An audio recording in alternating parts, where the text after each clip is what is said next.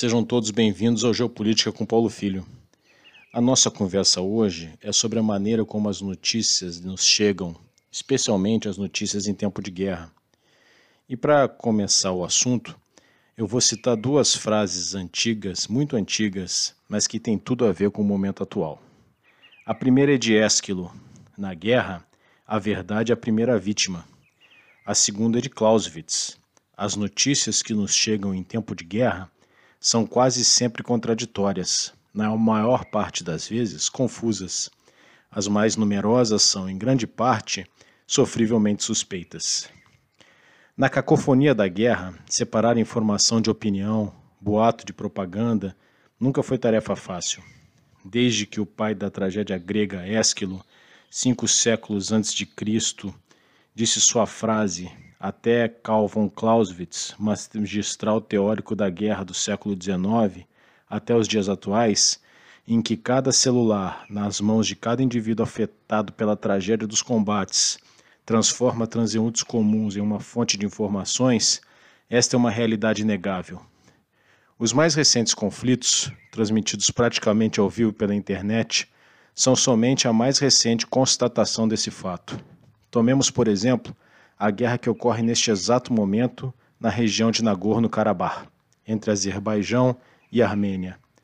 A profusão de vídeos, relatos, análises e reportagens sobre o conflito, sem interpretada literalmente, nada esclarece, muito pelo contrário, torna impossível o entendimento e análise da guerra.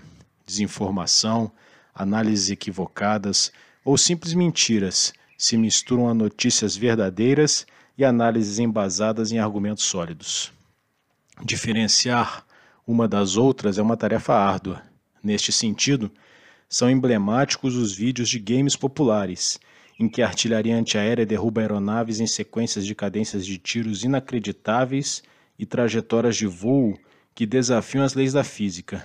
Esses vídeos são espalhados pelas redes sociais como sendo cenas reais do campo de batalha e enganam muita gente. Para se entender esse fenômeno com alguma propriedade, é necessário que se compreenda que aspectos culturais interferem na compreensão da construção das narrativas midiáticas e no jornalismo, e que a melhor ferramenta de que os leitores, ouvintes e espectadores dispõem é o desenvolvimento de um pensamento crítico capaz de refletir sobre as diferentes versões da realidade que se apresentam de forma a analisá-las à luz de seus variados contextos socioculturais e históricos, suas intenções e objetivos, sejam estes ostensivos ou encobertos. Os humanos são seres interpretativos, instituidores de sentido. Toda ação social, aí incluída também a guerra, é claro, é significativa tanto para aqueles que a praticam quanto para os que a observam, não em si mesma, mas em razão dos muitos e variados sistemas interpretativos que os seres humanos utilizam para definir o que significam as coisas e para codificar, organizar e regular sua conduta uns em relação aos outros. Estes sistemas ou códigos de significado dão sentido às ações humanas e nos permitem interpretar as ações alheias, constituindo em conjunto o que pode ser definido como sendo as nossas culturas. Essa é uma citação ao, à definição de cultura de Stuart Hall. Assim, é impossível analisar as notícias que nos chegam em tempo de guerra sem a compreensão da fundamental importância da cultura como mediadora dos relatos das partes envolvidas e mesmo dos observadores externos encarregados de sua cobertura midiática. Afinal, os fatos certamente serão relatados à luz de interpretações humanas, sujeitas a influências culturais das mais diversas ordens. Além de considerar o aspecto cultural, é importante que se verifique o conceito de narrativa dominante, qual seja a percepção majoritária da opinião pública de uma sociedade imersa em um conflito, ou mesmo da comunidade internacional, ou das potências regionais ou extras-regionais que detêm a capacidade econômica ou militar de interferir nos destinos de um conflito armado. O controle dessa chamada narrativa dominante é objeto de permanente disputa pelas partes em conflito, esse é um dado da realidade, amplamente documentado, presente na doutrina de emprego militar dos principais exércitos do mundo. A importância do estudo da narrativa está na necessidade de se estabelecer a diferença entre as representações factuais e fictícias do mundo. O jornalismo é, ou deveria ser, um exemplo de narrativa objetiva, onde se buscaria representar fielmente o real. Mas isso nem sempre é fácil, ainda mais quando se tem a tarefa de tentar relatar fielmente o que está acontecendo em uma guerra.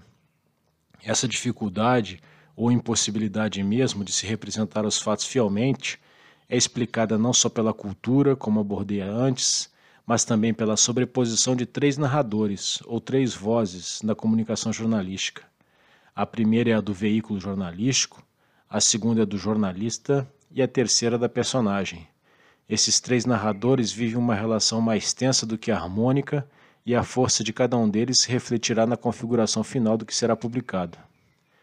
No conflito ou na guerra, a disputa desses três narradores será também influenciada pela tentativa, pelas partes em conflito, de fazer sobrepujar sua narrativa. Assim, os exércitos em guerra buscam atuar sobre os três narradores da comunicação jornalística de modo a influenciá-los, mas não somente isso.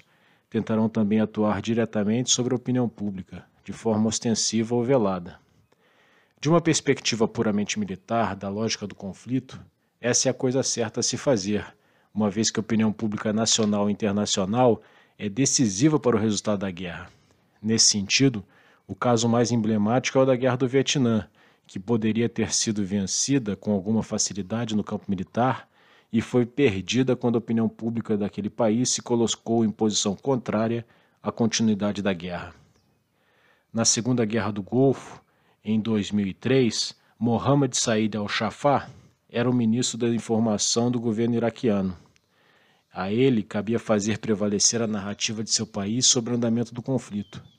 Suas entrevistas eram tão descoladas da realidade que ele logo foi apelidado de Comical Ali. O exemplo caricato mostra o insucesso da estratégia, mas na maioria das vezes o trabalho é bem feito e o público nem mesmo percebe que o que está ocorrendo, ainda mais nos tempos de mídias sociais, fake news e pós-verdades. Convido o leitor, o espectador e o ouvinte a fazer uma experiência. Acesse as informações sobre a guerra de Nagorno-Karabakh primeiro pelas fontes armênias, depois pelas azeris, e as compare. Tenho certeza de que parecerão conflitos diferentes. Outro exemplo pode ser o do conflito de fronteira entre a Índia e a China, ocorrido recentemente. O resultado será o mesmo. Assim, é essencial que o leitor, ouvinte, espectador externo, não diretamente envolvido no conflito, entenda que, para além do conflito bélico, também há em curso sempre uma guerra de narrativas, em que o seu coração e sua mente são o objetivo a ser conquistado. Retornando-se à questão que abre este artigo, qual seria então a melhor ferramenta disponível para que o cidadão comum enfrente essa cacofonia informacional presente sempre que há um conflito? O pensamento crítico parece ser a melhor ferramenta de que dispõe o público em geral para lidar com a desinformação, a dúvida, a orquestração, as versões contraditórias e as fake news que surgem da montanha de dados e informações que emergem dos conflitos. Pensar criticamente significa avaliar atentamente argumentos feitos por outros e construir bons argumentos por si mesmo. Exige um certo grau de ceticismo e permanente contestação dos fatos apresentados.